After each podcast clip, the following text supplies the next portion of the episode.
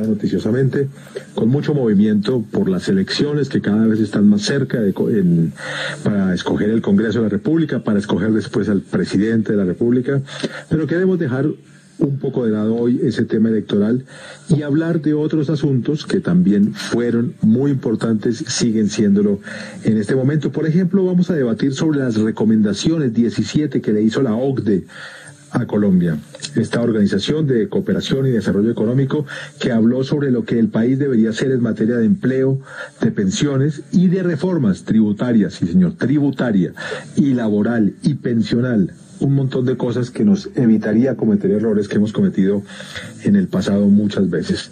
Vamos también a hablar sobre el futuro de la reforma que se le hizo a la ley de garantías. Eso que de entrada nos pareció que estaba como un poco cojo, como que no ajustaba bien y que podría caerse en mitad justamente del proceso electoral y cuando se supone que el gobierno sí puede contratar y antes no podía hacerlo. Vamos a hablar de eso y también intentaremos darle un vistazo a las condiciones de seguridad en el país tras la serie de atentados y masacres que por desgracia, como hace unos años, se nos convirtieron en noticia de cada día. Para hablar de estos temas tenemos invitados muy especiales, como siempre, acá en Caracol Radio y especialmente acá en Hora 20. Los saludo para empezar, saludo a Sara Tufano Sala, gracias por estar con nosotros, muy buenas noches. Buenas noches, muchas gracias a ustedes por la invitación. Un saludo a la audiencia y a los panelistas. Sara Tufano es socióloga, columnista en medios de comunicación del país y nos acompañará esta noche aquí en Caracol Radio. También saludo a Poli Martínez. Poli, muy buenas noches. Buenas noches, saludes a la audiencia, a mis compañeros de panel y a usted. Muchas gracias por la invitación. Poli es periodista, columnista, corresponsal de medios internacionales en Colombia. Y saludo, completando nuestro panel, a Jaime Rubla. Jaime, ¿cómo está? Buenas noches, bienvenido. Muy buenas noches, un cordial saludo a todos los oyentes y muy honrado aquí entre estas dos panelistas. Jaime es abogado, fue presidente de la Corte Suprema de Justicia. Nuestro panel también lo integrará Carlos Augusto Chacón, abogado, maestro en Seguridad y Defensas Nacionales, director del Instituto de Ciencia Política Hernán Echavarría, quien se integrará con nosotros en eh, unos pocos minutos. Pero les decía que queremos empezar hablando de la OCDE, la Organización para la Cooperación y el Desarrollo Económico, lo que muchos llamamos en eh, los eh, términos que acuñamos los periodistas un club de ricos en el mundo, y club al que Colombia aspiró y durante el gobierno de Juan Manuel Santos finalmente logró apuntarse sin que todavía sea tan claro para qué nos ha servido y si estamos en capacidad de hacer parte de ese club. La OCDE analizó el repunte y el avance de la economía colombiana y dijo que le va muy bien, que en el 2021 cerró con un crecimiento del 9,5% y mantiene una proyección para este año del 5.5% del crecimiento de la economía.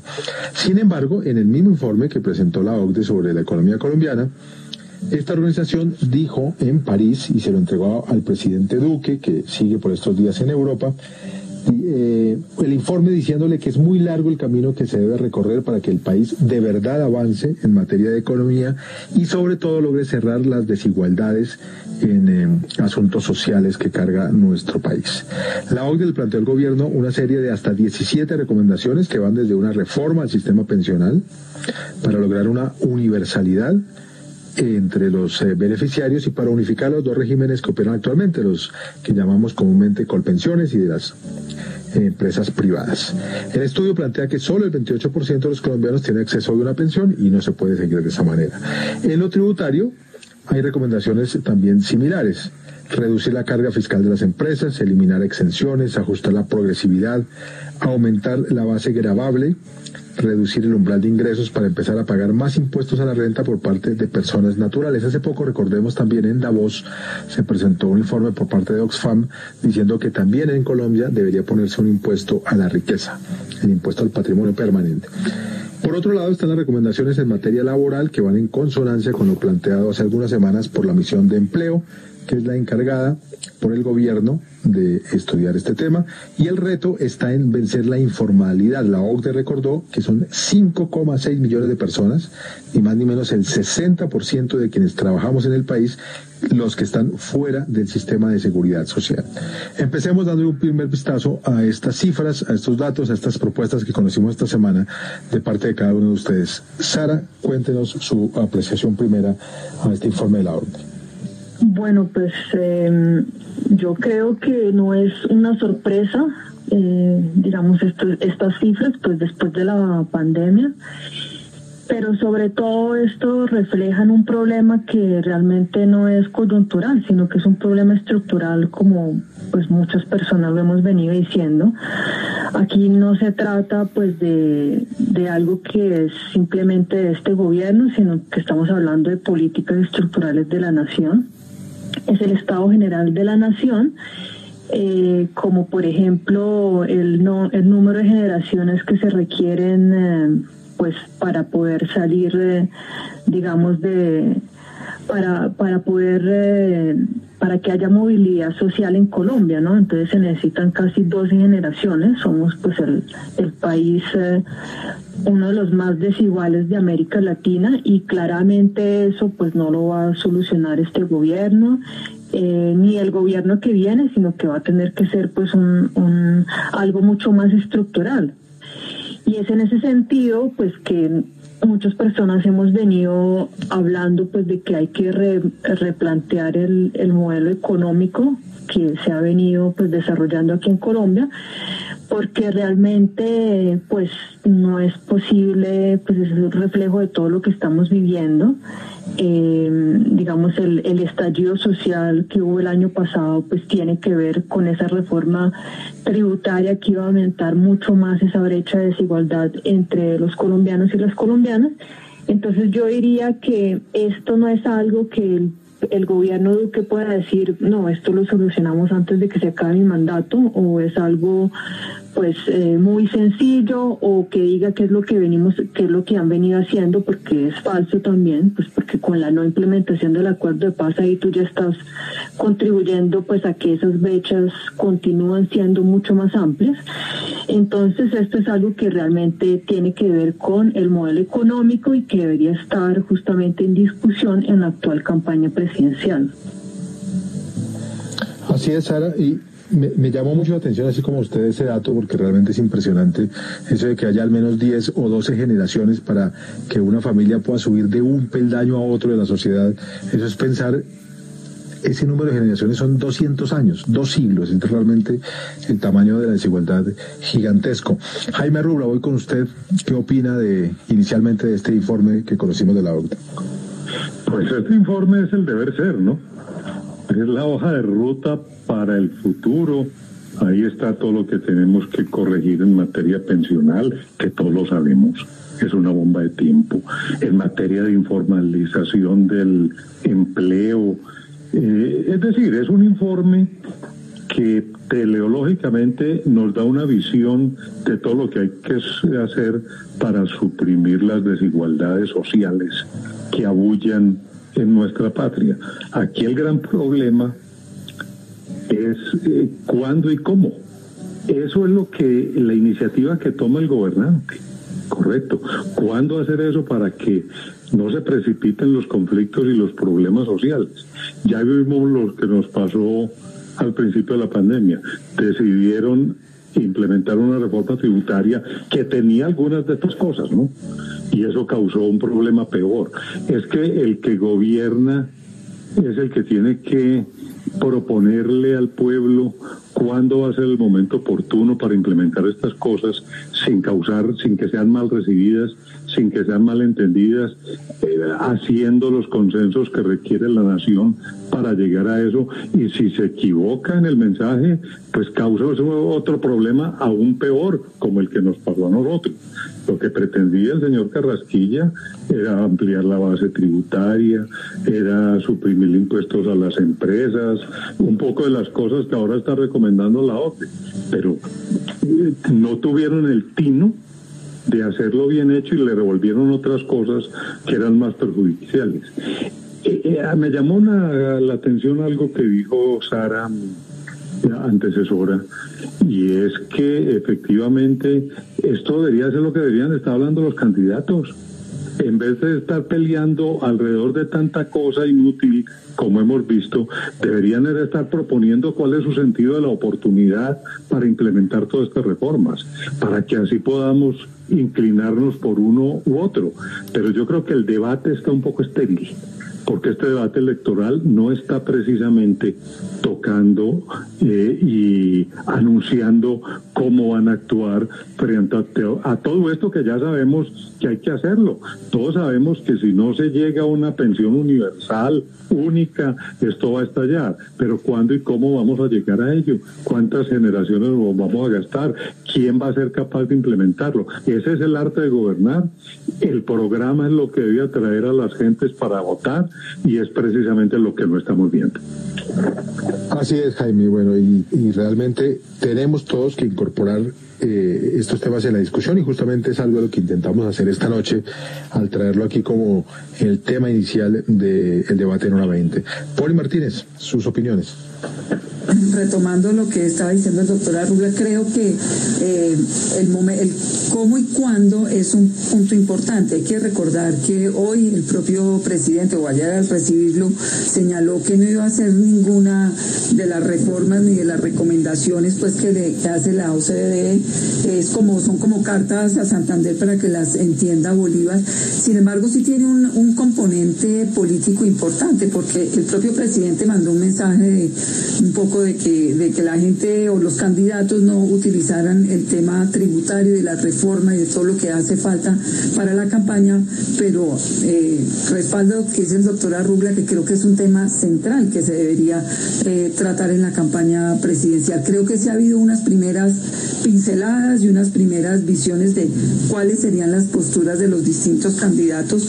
Lo que es absolutamente claro es que el país tiene una, una crisis fiscal muy importante y creo que el electorado con este llamado de, atención y con los otros que ha habido eh, debería pedir mucho más eh, que los candidatos sean concretos en, sus propuestas. Es muy fácil decir, no, yo simplemente voy a ampliar o no voy a ampliar la, la base impositiva, voy a quitar esto, voy a eh, tasar, poner mayores impuestos a la riqueza. En fin, esto en campaña todo suena muy atractivo, pero a la hora de la verdad los que vamos a correr las consecuencias y los costos de lo que inevitablemente viene somos eh, todos en conjunto, ¿no? No solamente el grupo político que gane la contienda electoral.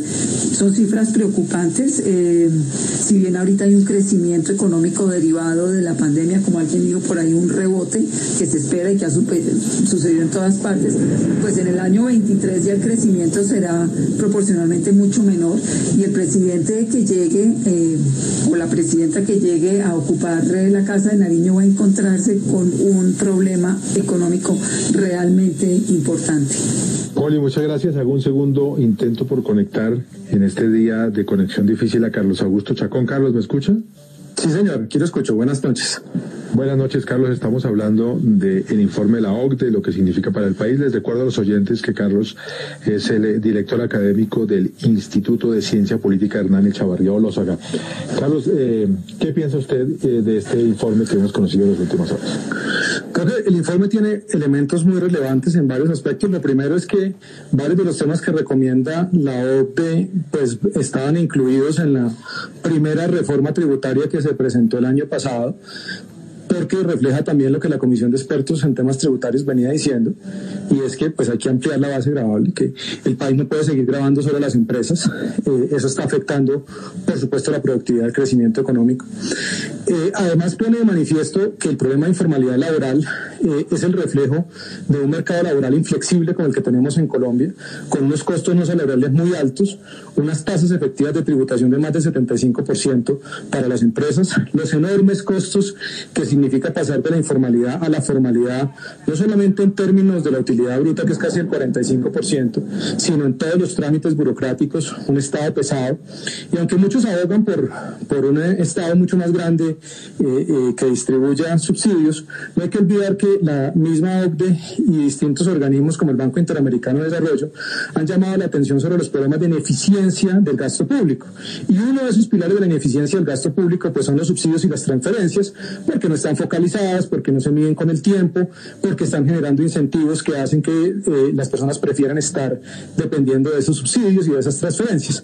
Entonces, efectivamente, la OCDE plantea temas muy relevantes que tienen que dar lugar a un debate profundo sobre el papel del Estado en la economía, sobre la necesidad de reconocer, como lo ha dicho el Banco Mundial, que en las décadas del 2000 al 2020 los países que lograron tener mayor movilidad social, dos terceras partes, fue gracias al crecimiento económico y no a las transferencias monetarias o a los subsidios, sino que efectivamente lo que se trata es por apostarle a un modelo de economía de mercado que permita dinamizar la economía y fortalecer el tejido empresarial.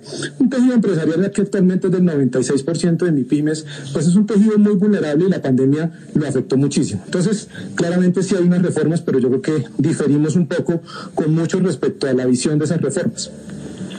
Bueno, y escuchando los planteamientos de ustedes, quisiera avanzar ahora preguntándoles, no solo que esta es, eh, este es el deber ser, como decía Jaime Rubla, sino eh, plantearles, ¿creen que esto es posible hacerlo, más allá de que gane uno u otro de los aspirantes a la presidencia, con las condiciones sociales prepandémicas y ahora pospandémicas que tiene Colombia, ¿es posible hacer este, esta reforma que plantea la Organización de Desarrollo Económico? Jaime, ¿usted qué piensa? Depende del liderazgo, ¿no? Eh, eso de gobernar implica tener liderazgo y eso es capacidad de concertar, de concitar a una idea, de eh, convencer a los interesados de que es conveniente para el país. Y por supuesto eh, si se logra esa ese liderazgo pues saldrán las cosas. Si se lleva un mensaje equivocado por buena que sea la idea vamos a tener un resultado negativo. Mire, eso fue lo que pasó exactamente con la pasada reforma tributaria. Eso a lo mejor tenía muchos problemas, pero tenía algunas cosas buenas. Eh, pues, pues, se necesitaba, estaba recomendada, pero de pronto no era el momento, no se divulgó es que uno en la administración pública, el gobernante no solamente tiene que hacer, tiene que contar, tiene que hablar, tiene que explicar, tiene que convencer. Entonces, usted me dice, ¿y eso se podrá hacer a cabo? Si tenemos un buen líder con una capacidad de convencimiento y de persuasión importante, yo creo que sí. Eh, eh, para, por eso es muy bueno que quienes están aspirando a regir los destinos de la patria, pues digan qué van a hacer para ver si se les ve esa actitud de liderazgo, porque si no, es muy difícil. Poli, desde su seguimiento periodístico, ¿qué opina? ¿Es posible, es factible en el plazo inmediato hacerlo? Pues yo creo que esto va más allá del plazo inmediato. Creo que se puede fasear. Hay temas que, habría que priorizar. Yo, eh, pues leyendo como distintas propuestas eh, iniciales que han hecho candidatos, uno podría tomar de uno y de otro. Creo que realmente la dinamización del, del agro eh, es absolutamente urgente. Creo que ahí hay un factor importante, pero al mismo tiempo eh, hay que reducir eh, el gasto del Estado para quienes tienen políticas mucho más sociales. Eh, esto significaría una, una reducción de su campo de acción y de poder manejar ciertos programas. Entonces, ¿cómo se balancea el, el estímulo y el aporte a sectores sociales que necesitan desarrollo versus en la inversión del Estado en desarrollo de infraestructura y también dar mano de obra y con eso mover el empleo, en fin, o realmente cubrir a la, a la población más vulnerable con los recursos que requiere. Entonces creo que, que habría que fasearlo, estoy de acuerdo que depende mucho del liderazgo de la, de la persona, eh, depende también de, cómo quede constituido el Congreso. Creo que en ese sentido el Congreso que hemos tenido hasta ahora ha sido un poco... Eh, refractario a realmente a llevar cambios, no sé el que quede cómo, cómo vaya a ser y cómo vaya a jugar ya políticamente con el, con el nuevo gobierno.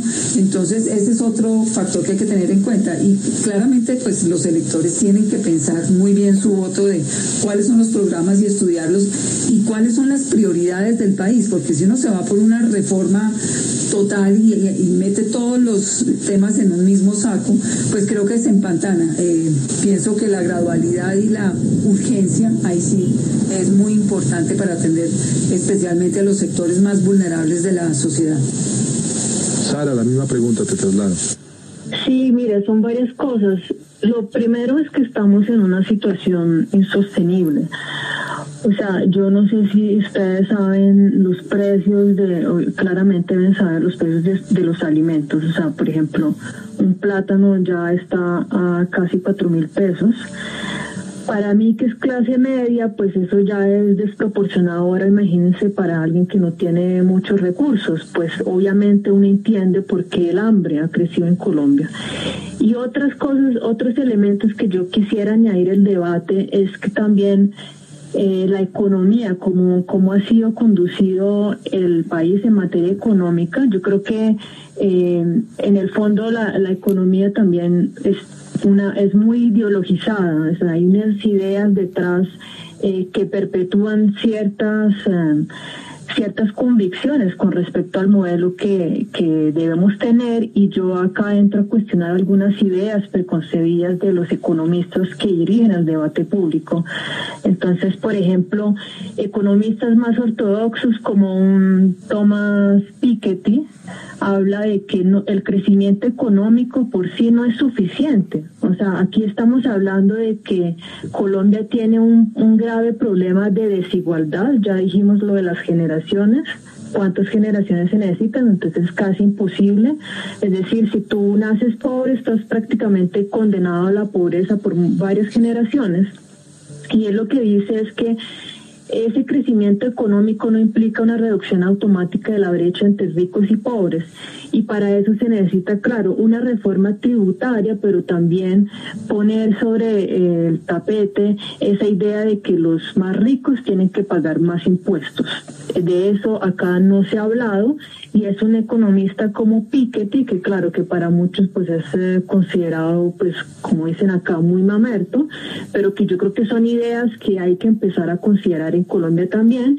Y otra economista también que ha, innovado pues en, en, todos estos debates es Mariana Matsukato y ella también dice eh, esta idea de que el Estado es malo, ¿no? Entonces lo que hay que hacer es fortalecer las empresas y reducirle los impuestos, entonces ella estudia y, ve que el Estado no solamente está ahí para corregir las fallas de mercado, sino que también es un creador de riqueza y motor de la innovación.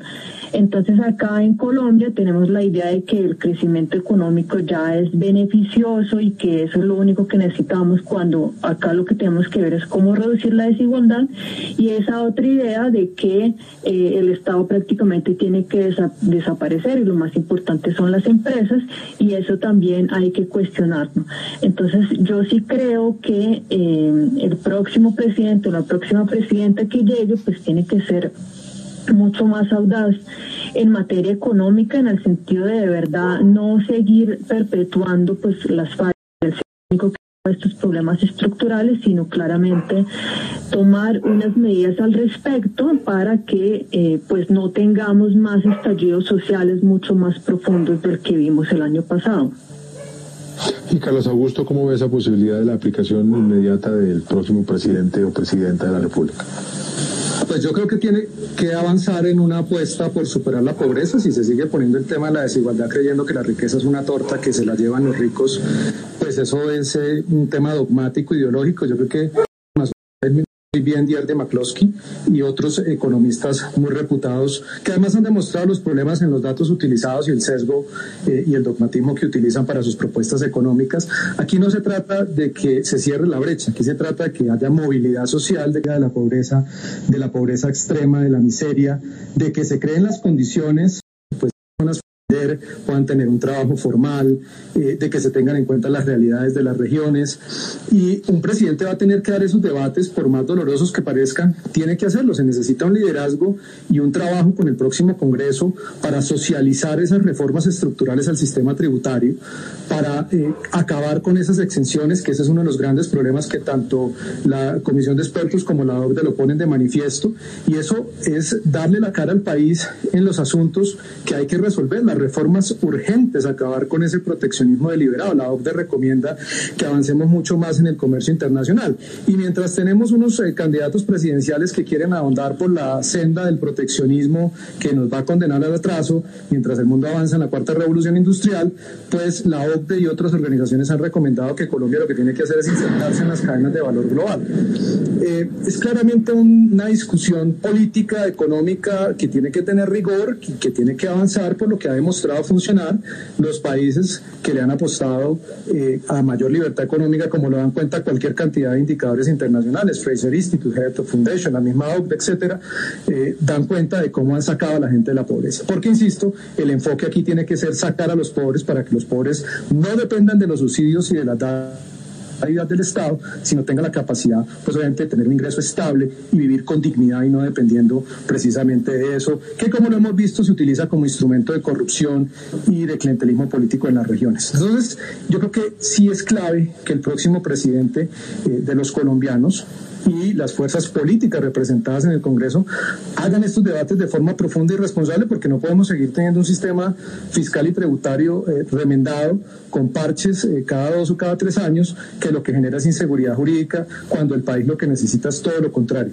un modelo estable, un impuesto de renta plano, con más gente tributando, más gente declarando renta, con menos eh, impuestos a las empresas que son las que generan precisamente riqueza, porque obviamente aquí lo que hay que apostar Carlos Augusto Chacón, lo estamos escuchando. Ya en segundos continuamos con él.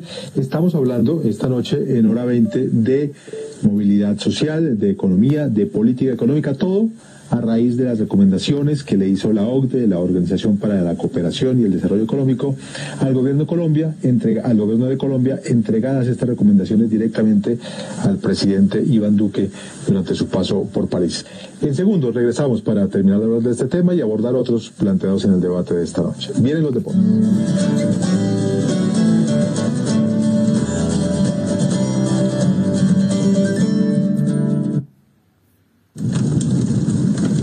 Cada año, millones de hectáreas de bosque resultan afectadas por los incendios forestales. Si eres de los que usan las quemas en la preparación del terreno para los cultivos, si arrojas al suelo vidrios, cigarrillos u otros objetos que pueden ser inflamables, o incluso si haces fogatas, estás ayudando a que esas cifras sean cada vez mayores. Por tu vida, la vida de las personas que te rodean y la de miles de especies que conviven en los ecosistemas, ni una columnista y corresponsal de medios internacionales, Sara Tufano, socióloga, columnista en el Tiempo y en otros medios, Carlos Augusto Chacón, abogado, director académico del Instituto de Ciencias Políticas Hernández Chavarría, Jaime Rula, abogado expresidente de la Corte Suprema de Justicia. Antes del corte estuvimos hablando del informe de la OCDE y quiero cerrar ese capítulo con una pregunta muy corta, pero una pregunta muy rápida a la que cualquiera de ustedes le pido se anime a responderlo. Hemos dicho que son hasta 17 eh, recomendaciones que hace la OCDE, es un paquete integral, es lo que debería ser para, eh, para Colombia. Si pudieran aplicar solo una, ¿cuál creen ustedes es la obligatoria, la que de inmediato tendría que aplicarse en Colombia? Reforma del mercado laboral. Sí, de acuerdo. La reforma del mercado laboral para, digamos, ayudar a disminuir la informalidad, que más personas entran en la formalidad. Eso también contribuiría a solucionar el problema del régimen pensional. Eh, Sara y Jaime, ¿están de acuerdo? Totalmente de acuerdo. Yo creo que ese es un punto primordial. Muy bien, así que creo que con ese consenso que hemos logrado acá, que la reforma laboral no da espera, vamos a cerrar este capítulo de las recomendaciones de la OCDE y vamos a pasar al segundo punto que anunciábamos en nuestro debate de hoy, y es ese, e, eso que está sucediendo con la llamada y tan polémica siempre ley de garantías. El pasado 13 de noviembre y a partir del 29 de enero, Parte de, de, este año, claro, parte de la contratación en el país quedó suspendida debido a esa llamada ley de garantías, una norma que en todas las épocas electorales en Colombia se supone que permite mayor transparencia de manera que recursos públicos no terminen eh, en campañas eh, políticas. No obstante, la polémica ha estado más grande esta vez porque hubo una suspensión que se hizo a esa ley en el capítulo que prohibía la celebración de contratos interadministrativos, es decir, entre el gobierno nacional y los entes territoriales. Este esguince de la ley de garantías lo hizo el gobierno a través de la ley de presupuesto bajo el argumento de la reactivación económica por la pandemia del coronavirus. Hay una avalancha de 30 demandas contra la suspensión de esa ley de garantías.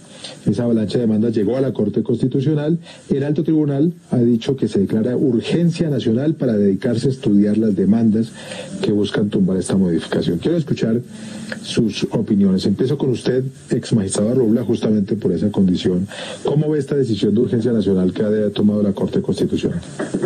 Sí, una ley de garantías es eh, para dar transparencia, para impedir que el presupuesto nacional eh, se aplique con fines electorales, eh, privilegiando intereses políticos afines al partido de gobierno en determinadas regiones, etcétera. Eso es una ley de garantías. Y modificarla al portas de un proceso electoral, así sea bajo el bajo la justificación de que es para dinamizar la economía por, por la pandemia, era evidente que era una inoportunidad, que esto iba a levantar suspicacias.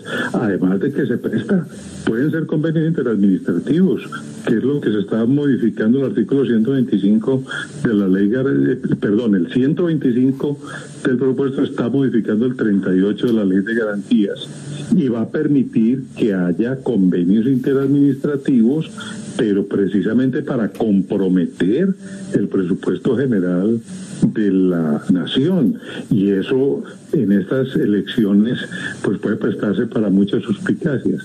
Ante la avalancha de demandas, la Corte Constitucional pues le tuvo que dar eh, un poco tardíamente esa moción de urgencia. Y digo tardíamente porque es que las elecciones ya están encima. Estamos ya menos de 30 días, o sea que la de, la, eh, mientras sale el proyecto, se discute y se somete a las, al análisis de rigor, pues ya vamos a estar con las elecciones encima y puede de pronto la sentencia ser un poco inane ya para efectos de lo que se buscaba. Ya los contratos se, se deben estar haciendo, si no es que se han hecho.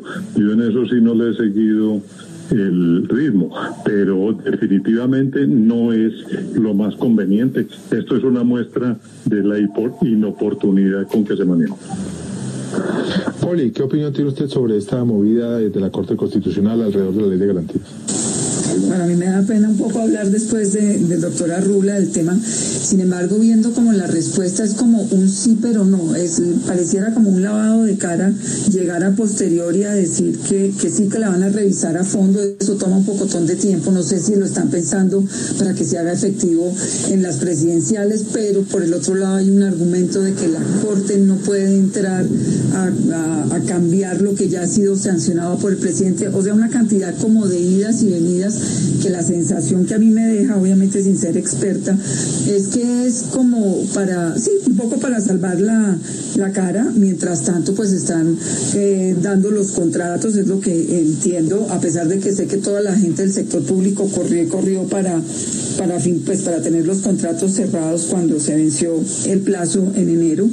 Eh, entonces deja como un mal sabor, la verdad no, no es claro esta situación de la Corte, ni el cómo ni el cuándo, que también el doctor Arrubla estaba hablando antes en el caso de la reforma tributaria.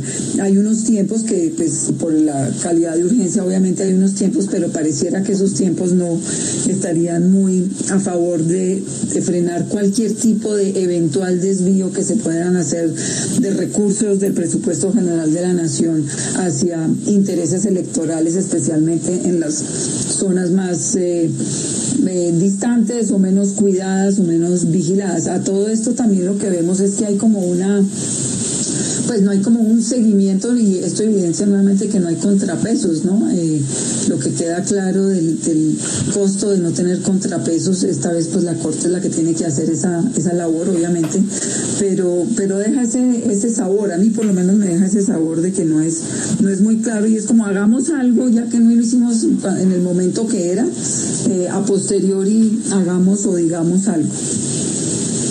Carlos Augusto Chacón, también su opinión sobre esto.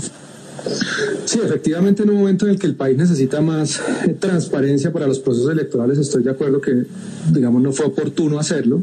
El argumento de la reactividad. Creo que seguimos teniendo problemas con Augusto. El argumento de la reactivación económica. Ya, ya lo escucho. Ah, perdón. Sí, ya volví a escuchar si bien ese argumento de la reactivación económica podría ser legítimo, pues es inoportuno porque lo que se necesita es mayor transparencia y darle un, halo, obviamente, de legitimidad al proceso electoral. Eso pues pone en entredicho la posibilidad de usar recursos públicos para beneficiar distintas campañas en un momento en el que, pues como lo digo, el Estado enfrenta grandes cuestionamientos sobre problemas de corrupción. Entonces, es importante que la Corte resuelva pronto. También creo que eh, eso es clave. Lo que decía el doctor Jaime es fundamental, que el que la decisión no sea extemporánea, sino que urgentemente resuelva. Y lo otro que uno sí dice es, bueno, si el tema era la reactivación, lo que es cierto es también es el calendario electoral en Colombia se sabe desde hace mucho tiempo, es, es fijo. O sea, las eh, gobernaciones y alcaldías y quienes deseaban ejecutar recursos debieron haber eh, sido mucho más eficientes en sus labores para que no se hubiera dado la necesidad de meter ese artículo en la ley del presupuesto general de la nación, que además no era la vía para reformar la ley de garantías. Entonces hay unos problemas que por más que buenas que sean las intenciones, sin cuestión esas buenas intenciones, lo cierto es que pone una tacha eh, frente al proceso electoral que no se merece el país. Sara Tufano, la escuchamos también. No, pues yo estoy de acuerdo con lo que han dicho los panelistas y con el doctor Jaime Rula. Pues definitivamente yo no creo en las buenas intenciones de este gobierno. Realmente esto va en contra pues del discurso de de austeridad, de cero corrupción y, dicho de manera coloquial, pues de repartir mermelada, porque claramente pues esto se presta para pues para compra de votos, ¿no? En medio de una campaña. Entonces yo claramente no creo pues en, en, las excusas que esgrime el gobierno y también creo pues que, que deja pues un gran manto de duda en un momento en medio de una campaña electoral en la que justamente no hemos hablado de eso, pero está todo el, escándalo pues de, de, echar y, de la compra de votos, o sea, es algo muy común en las campañas presidenciales colombianas, la corrupción, eh, las famosas maquinarias, que claramente no estamos hablando de de organizaciones, de estructuras partidarias, sino de lo que también se dice coloquialmente el voto amarrado. Entonces, claro que en este contexto, en este país, pues causa mucha suspicacia y sí es importante, bueno, de ahí pues las más de 40 demandas que tiene y pues es importante que la Corte Constitucional se pronuncie rápido. Eh, y yo lo que pienso es que deja pues en entredicho pues esta idea de, lucha contra la corrupción con lo con lo que ha, pues se ha querido vender el, gobierno de Iván Duque. Bueno, hay un asunto que a mí siempre me, preocupa, me asalta cuando se habla de esta ley de garantías, como también cuando se habla de la participación en política de los funcionarios públicos. Eh, y voy a hacerle la pregunta, aunque escuchando sus primeras respuestas creo que, que, sé cómo, cómo me contestarán, pero igual quiero plantear el debate. ¿No es un poco eh, esto que está sucediendo una prueba de que esa ley de garantías o esa imposibilidad de la participación política de los funcionarios son normas que ya no, ya no van con la realidad colombiana, que deberían incluso dejar de existir? No, yo creo que las leyes de transparencia siempre son bienvenidas. Lo que pasa es que cuando se van a tocar, debe ser de cara a la ciudadanía. Eh, mire usted, meterle en una ley de presupuesto, una reforma a la ley de garantías, eso no deja de ser un primate, y un primate de gran tamaño. Y, que afecta la transparencia. Yo creo que esta reforma que Se nos cortó la señal con Jaime Rubla. Eh, Carlos Augusto, ¿usted qué piensa? Pues es, el país necesita mejorar su sistema electoral y necesariamente mejorar los mecanismos de transparencia.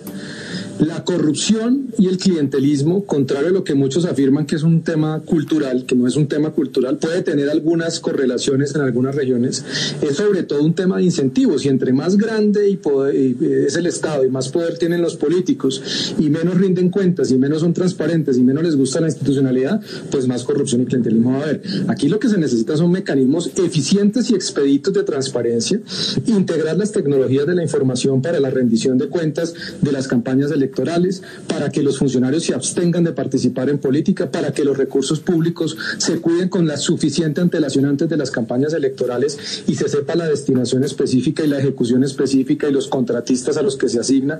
O sea, se requiere más vigilancia, no menos. Sara y Poli, sus pensamientos sobre esto.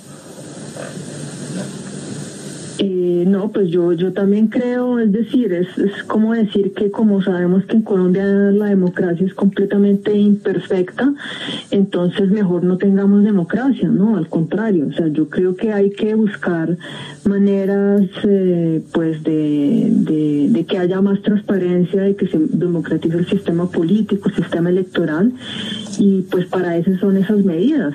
Y, y lo que hemos visto es que estamos en medio de un escándalo que es completamente vergonzoso. Sí, lo que está pasando con, con los char eh, y, pues las personas más interesadas como en la vida personal de, de ese político que es candidato presidencial que en la compra de votos, porque es como ha funcionado el sistema político colombiano, es absolutamente clientelista y corrupto. Entonces todo lo que nos ayude pues a, que haya pues más garantías de transparencia pues es bienvenido. Ahora, el problema es que efectivamente pues hay que ponerlas en práctica y ahí es donde viene pues también la voluntad política de las personas que lleguen al Congreso, la necesidad de que ese Congreso se renueve, la necesidad también de que llegue un gobierno diferente a la presidencia, pues que no caigan esas mismas prácticas. Entonces es un es un problema político y claro, también tiene que ver pues con es, es también algo cultural, pero que no es propio pues de, de Colombia, sino que es propio pues del, de las democracias en, todo el mundo. Sí, yo no sé si, si por ejemplo, la, la reforma electoral tiene la suficiente profundidad precisamente para eh, no tener que tener una ley de garantías. Ahí queda la pregunta de cómo es la financiación de las, de las campañas, digamos, desde el lado privado, y quedaría la duda de el poder también del Estado, sin la ley de garantías, para influir finalmente en, eh, en el proceso electoral con los recursos que tiene, digamos, para influir más eh, abiertamente sobre, sobre los eh, procesos de, inversión local y de, obviamente, transferencias para, para programas de, pues sí, que, financia eh, con el presupuesto central. Entonces, eh, esa es una duda, es una, es una pregunta que es importante hacerse si la ley de garantía se necesita porque definitiva es una forma de decirnos que no somos capaces de llevar a cabo un proceso electoral transparente y por eso siempre hay que tener esa, esa, ese freno a los incentivos perversos como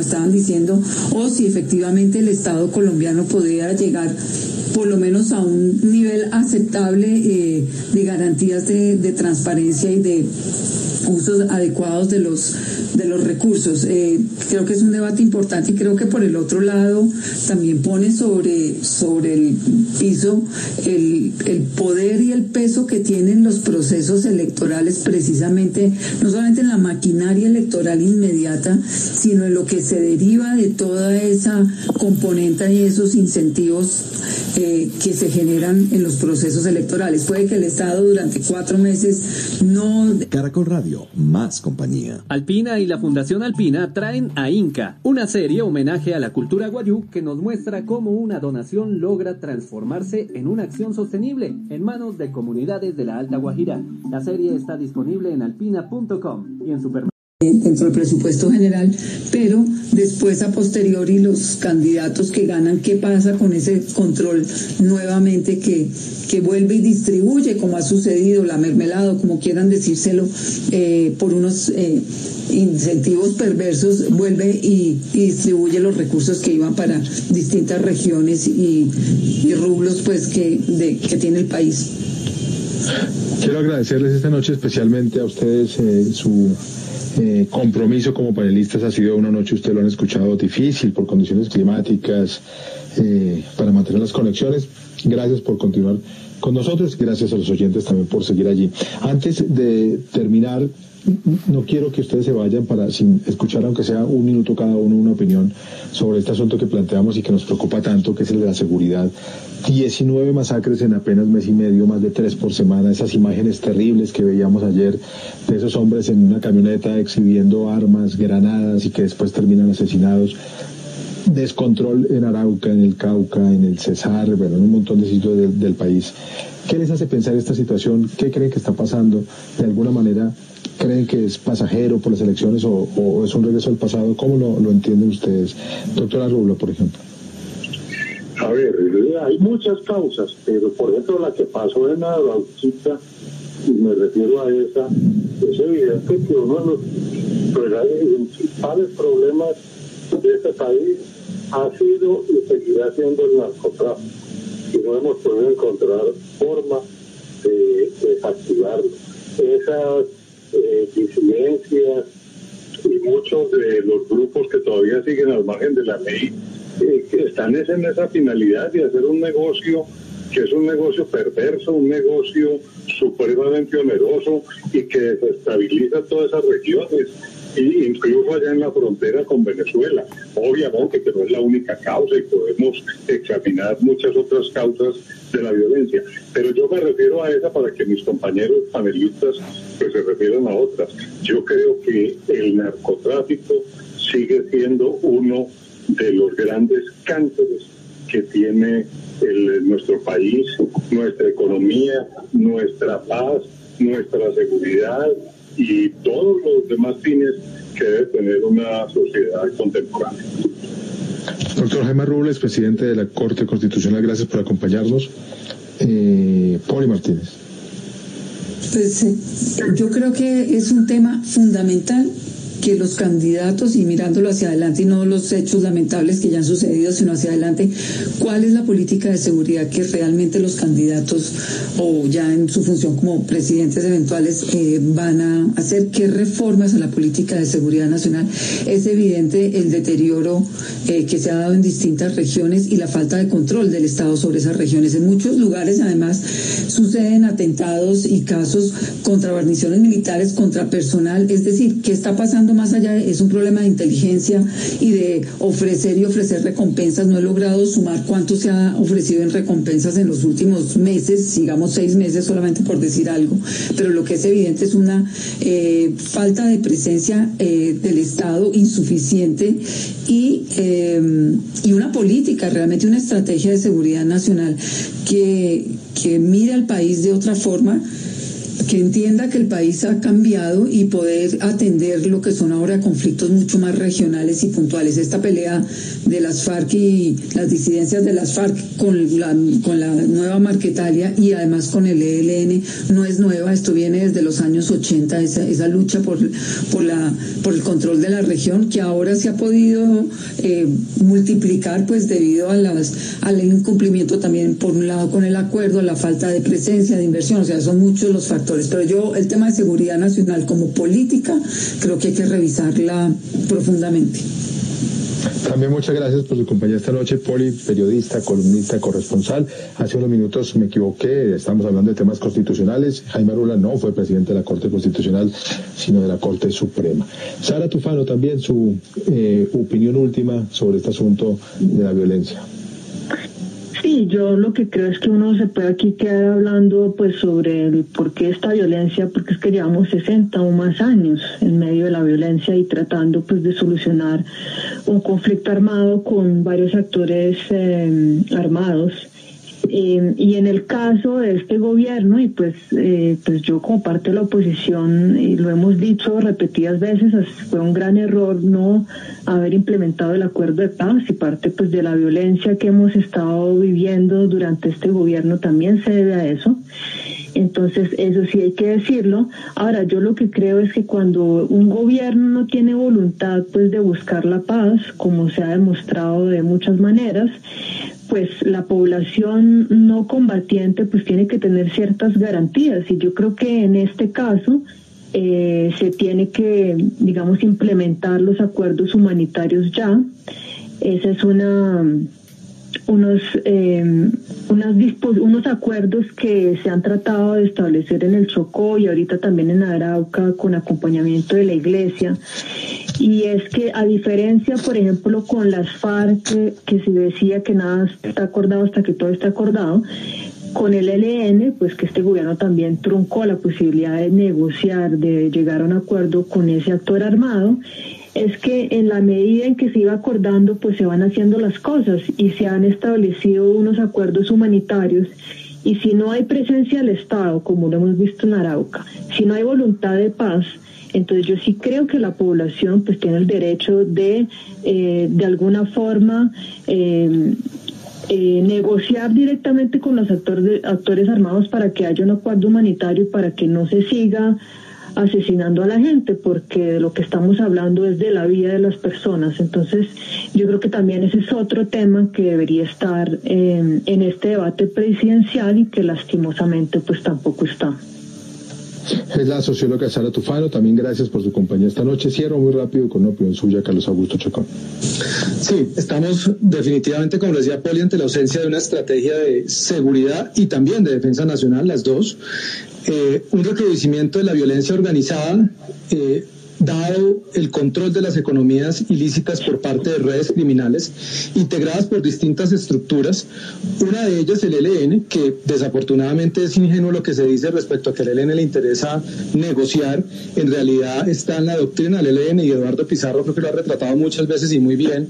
El ELN mantiene una doctrina de guerra de tomarse el poder por las armas y así lo ha manifestado y se ha consolidado y ha avanzado y se ha convertido en la quinta república del régimen de Nicolás Maduro, régimen que además se ha convertido en una amenaza para la seguridad nacional y la defensa nacional, un Estado totalmente criminalizado que ya no solamente es retaguardia y santuario de los grupos criminales colombianos, sino que se ha vuelto un teatro de operaciones donde el ELN y las disidencias de las FARC también controlan economías al otro lado de la frontera, han desestabilizado la región de Arauca y Colombia entonces enfrenta una grave amenaza híbrida y asimétrica a la cual tiene que responder con una estrategia integral, por supuesto, resolviendo problemas de efectividad y de legitimidad en los territorios más afectados por la violencia y por la pobreza y garantizando la efectividad en la justicia.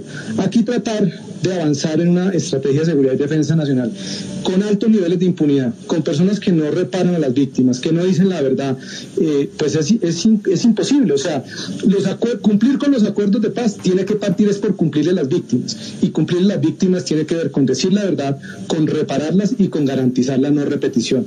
Mientras eso no suceda, pues van a seguir habiendo muchos dolores, eh, muchas tragedias humanas que están eh, totalmente en la infamia, pues porque nadie está prestando atención a esas víctimas y en los territorios lo que estamos viendo es una revictimización, como es el caso, por ejemplo, del reclutamiento de niños, niñas y adolescentes por parte de los grupos criminales, entre ellos las disidencias de las FARC y el ELN. Entonces, creo que es complejo el tema, en un minuto es muy difícil, pero efectivamente hay que hacer una estrategia que entienda lo que estamos viviendo, la naturaleza de los grupos criminales que enfrentamos, las dinámicas territoriales y regionales y, por supuesto, la enorme amenaza que representa Venezuela para la seguridad de Colombia. Carlos Augusto Chacón, gracias también por aceptar esta visión de un minuto que es importante para plantear un tema que desarrollaremos a profundidad después en otro debate de hora 20. A ustedes, los oyentes, muchas gracias por acompañarnos. Quedan con la programación de Caracol Radio, siempre su mejor compañía.